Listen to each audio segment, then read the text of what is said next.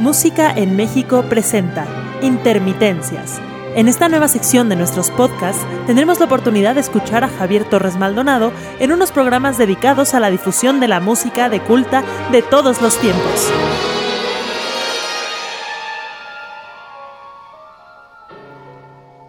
Hola, ¿qué tal? Les habla Javier Torres Maldonado desde Milán, Italia. Les doy la bienvenida a este nuevo proyecto de difusión musical que conjuntamente con la música en México hemos decidido llamar Intermitencias. Realizo esta transmisión como actividad del programa de retribución social del FONCA en cuanto soy miembro del Sistema Nacional de Creadores de Arte. Con toda seguridad, algunos de ustedes conocerán ese maravilloso poema de Vicente Huidobro, compuesto por un prólogo y siete cantos que lleva por título Altazor o el viaje en paracaídas. En el prólogo, el poeta, que es personificado por el mismo Altazor, narra de su caída desde un punto lejanísimo, desde otro planeta, caída que dura 33 años, es decir, la edad de Cristo. Mientras cae inexorablemente hacia la muerte, su caída sufre diferentes variaciones de velocidad y una dramática aceleración al final. Cayendo, el poeta describe diferentes imágenes eh, de una increíble belleza, Naturalmente se trata de una de las obras más importantes de la poesía hispanoamericana de la primera mitad del siglo XX. En 2003 escribió una obra para dos pianos y dos percusionistas que se llama precisamente Imágenes de la caída de Altazor. En el primer movimiento imagino armonías centelleantes, acordes estelares intermitentes que brillan y cambian de luminosidad para Altazor. Esta imagen da nombre a este programa, dedicado a la música de todos los tiempos, incluidos los más recientes, y a la manera en que mejor pueden ser comprendidos algunos de sus aspectos. Solo que en este caso, estas intermitencias musicales están dirigidas a ustedes. Brevemente, les digo a aquellos que no me conocen que soy compositor de esa terrible música llamada contemporánea o de vanguardia. Vivo en Milán, Italia. Soy profesor de composición y nuevas tecnologías, composición electroacústica en el Conservatorio de Parma, siempre en Italia, y varios de estos programas los produzco en buena parte en mi ciudad de residencia.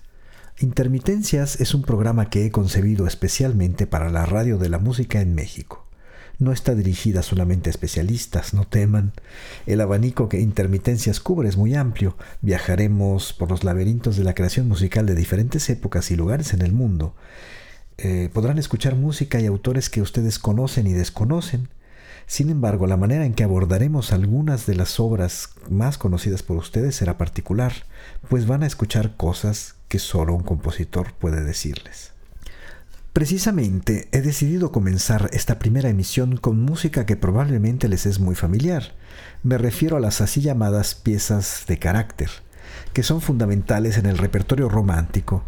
Situémonos por ahora en el siglo XIX. Muchas de ellas fueron escritas especialmente para piano.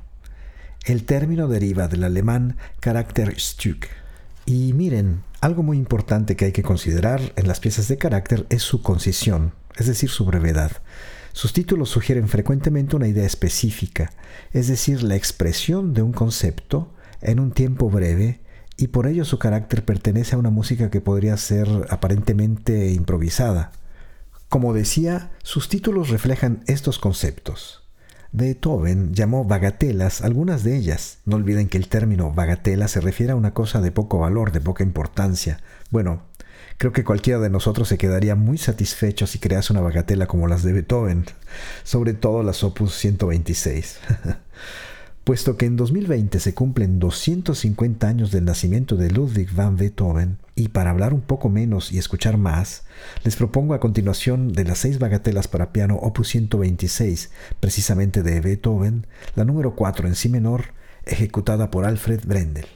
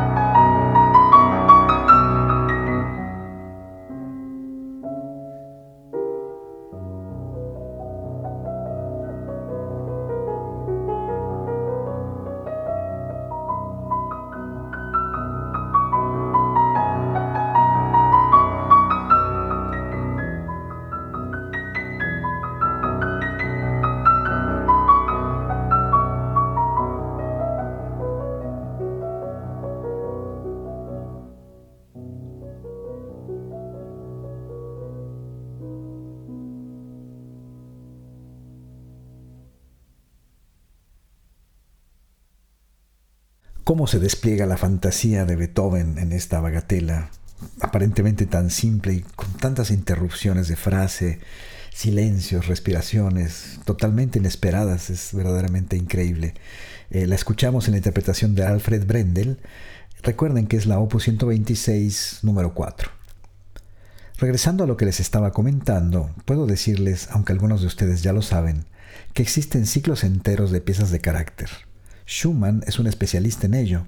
¿Recuerdan el álbum para la juventud, eh, Kreisleriana, u otro ciclo que lleva como título Carnaval? Podemos citar ciclos menos conocidos, como por ejemplo En la niebla del compositor checoslovaco Leos Janáček, u otros que son verdaderamente joyas raras en la producción de un compositor, como Los años de peregrinaje de Franz Liszt. La lista es larga porque es un género que recorre el romanticismo adentrándose aún en el siglo XX. Y precisamente, puesto que estábamos hablando de bagatelas, quisiera hacer una pequeña desviación al siglo pasado, al siglo XX, para hablarles de otro ejemplo cuya modernidad y belleza radica en parte en su brevedad, pero también en la novedad de su lenguaje armónico, es decir, en la manera en que combina simultáneamente las alturas musicales. Dicha modernidad em, también se refleja en la increíble condensación motívica y expresiva que las caracteriza.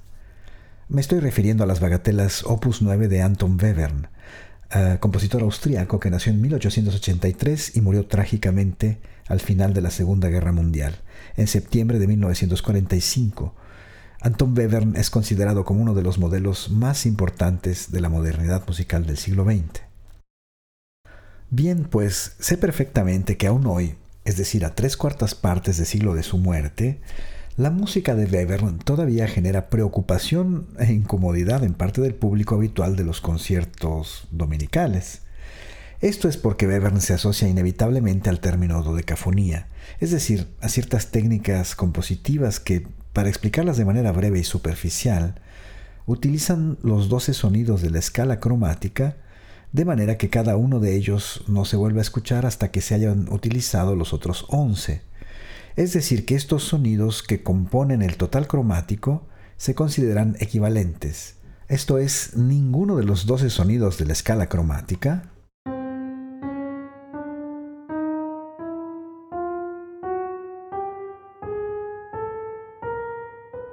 tiene un mayor peso que otro. Para ser más claro con quien no posee nociones de teoría musical, en una escala como aquellas que se usan en la música tonal, el sonido sobre el cual se construyen dichas escalas, llamado fundamental precisamente, es más importante que los otros. Es decir, que impera una jerarquía entre estos. En la dodecafonía no es así. De hecho, podríamos decir que se les considera democráticamente iguales. Esta técnica fue formulada por Schoenberg en un artículo del 1923 aunque había sido, por así decirlo, intuida antes por Joseph Matthias Hauer, compositor y musicólogo alemán que nació como Webern en 1883. Y bueno, regresando a las bagatelas opus 9 para cuarteto de cuerdas que Webern compuso entre 1911 y 1913, es decir, 10 años antes de la primera obra dodecafónica de Schoenberg, es necesario añadir que para la composición de estas, Weber no utiliza todavía la técnica dodecafónica, imagínense, lo que las hace aún de hecho más increíbles. ¿Saben cuánto dura el ciclo de estas cinco bagatelas, es decir, todas las cinco bagatelas juntas? Aproximadamente tres minutos y medio. Es decir, son más breves que la bagatela de Beethoven que escuchamos. En su breve prefacio a la primera edición de la partitura del 1924, Schoenberg escribe las siguientes palabras. Cada mirada puede convertirse en un poema, cada suspiro en una novela, pero para encerrar una novela en un solo gesto, una alegría en una respiración, se necesita una concentración que elimine cualquier arrebato sentimental. Bueno, Schoenberg obviamente no se refiere a una interpretación literaria de la partitura de Webern, por supuesto, se refiere más bien al aspecto más elocuente de esta, la condensación expresiva y arquitectónica de los motivos musicales que el compositor reduce a una esencia inaudita. Es impresionante, de verdad, ver esta partitura, que por cierto se puede encontrar gratuitamente en la página internet de IMSLP, Petrucci Music Library, es decir, imslp.org, esa es la dirección de internet. También pueden llegar a la página digitando en cualquier motor de búsqueda IMSLP Bevern, pero naturalmente esto puede interesar solo a quien sabe leer música y ustedes no necesitan saber leer música para continuar escuchándonos. No se preocupen. Para situarnos un momento en lo que está sucediendo alrededor de Bevern mientras escribe sus bagatelas Opus 9, les digo solamente que Gustav Mahler muere en Viena ese mismo año. Arnold Schoenberg escribe su Tratado de Armonía y las seis pequeñas piezas para piano Opus 19. También se estrena mundialmente en París el ballet Petrushka de Stravinsky, en Moscú tiene lugar el estreno de Prometeo de Alexander Scriabin, Bartok escribe su única ópera El Castillo de Barbazul, Debussy escribe y estrena su Martirio de San Sebastián y escribirá entre 1910 y 1913 sus dos libros de preludios para piano. En Dresde se estrena El Caballero de la Rosa de Richard Strauss y entre muchos otros acontecimientos, Inclusive en Roma tiene lugar un Congreso Internacional de Música al que participan compositores importantes. Como delegado de México, por cierto, de hecho participa Julián Carrillo. Y bueno, en 1912 se ejecuta por primera vez el Pierrot Lunaire de Schoenberg, obra considerada la más importante de su periodo predodecafónico.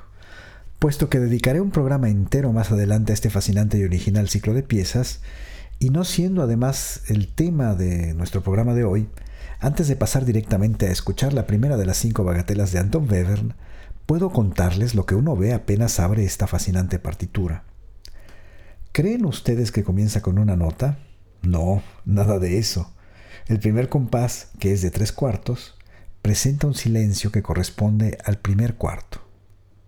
¿Saben ustedes lo que hace un buen músico cuando se topa con un silencio como este? No se queda paralizado, por supuesto que no.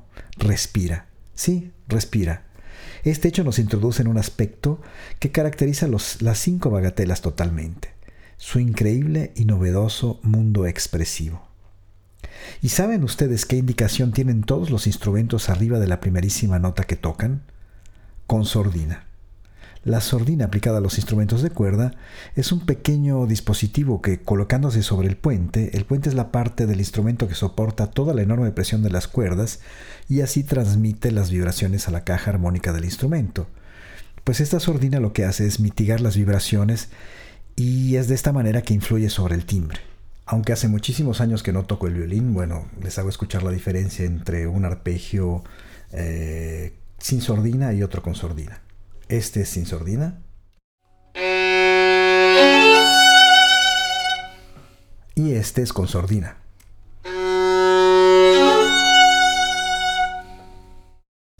En fin, hay toda una serie de recursos tímbricos que utiliza Webern precisamente en esta partitura que hacen de este mundo de las bagatelas algo muy muy especial. Miren, es inútil que siga hablando y mejor vamos a escuchar de las seis bagatelas opus 9 para cuarteto de cuerdas de Anton Webern, la número 1. Interpreta el cuarteto de cuerdas Juilliard.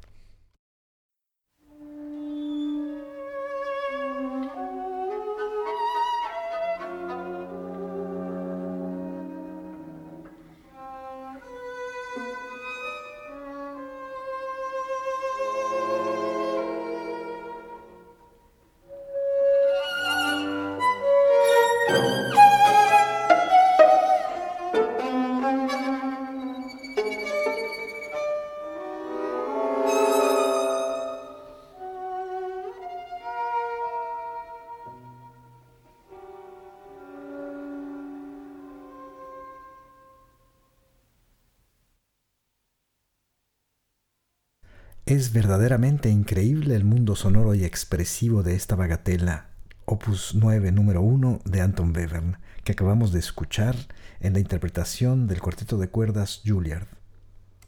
Entre los títulos de piezas de carácter también tenemos los nocturnos y las baladas. Entre las más famosas se encuentran las de Chopin, por supuesto.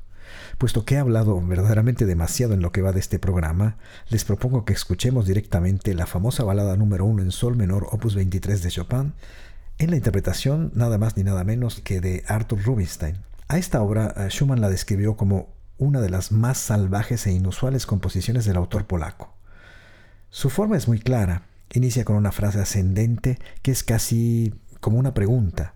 A esta le sigue un tema extraordinariamente expresivo.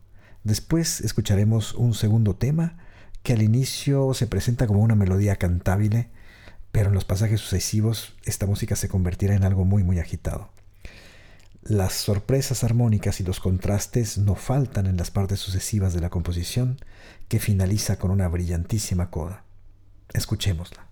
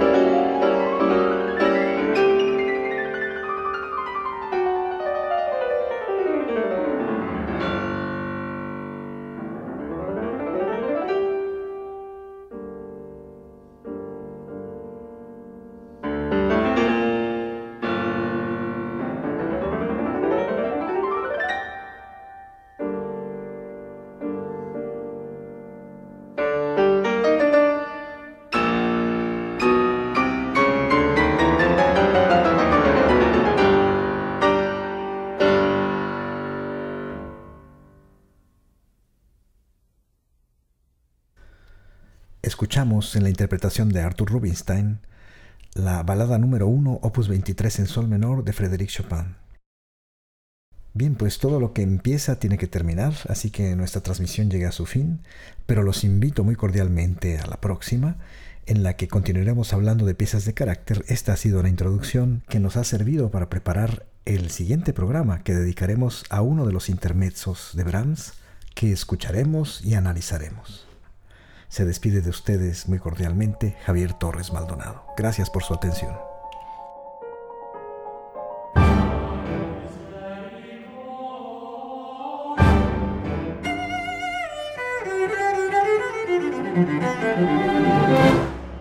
Gracias por escuchar nuestra nueva sección Intermitencias. Esperamos haya sido de tu agrado.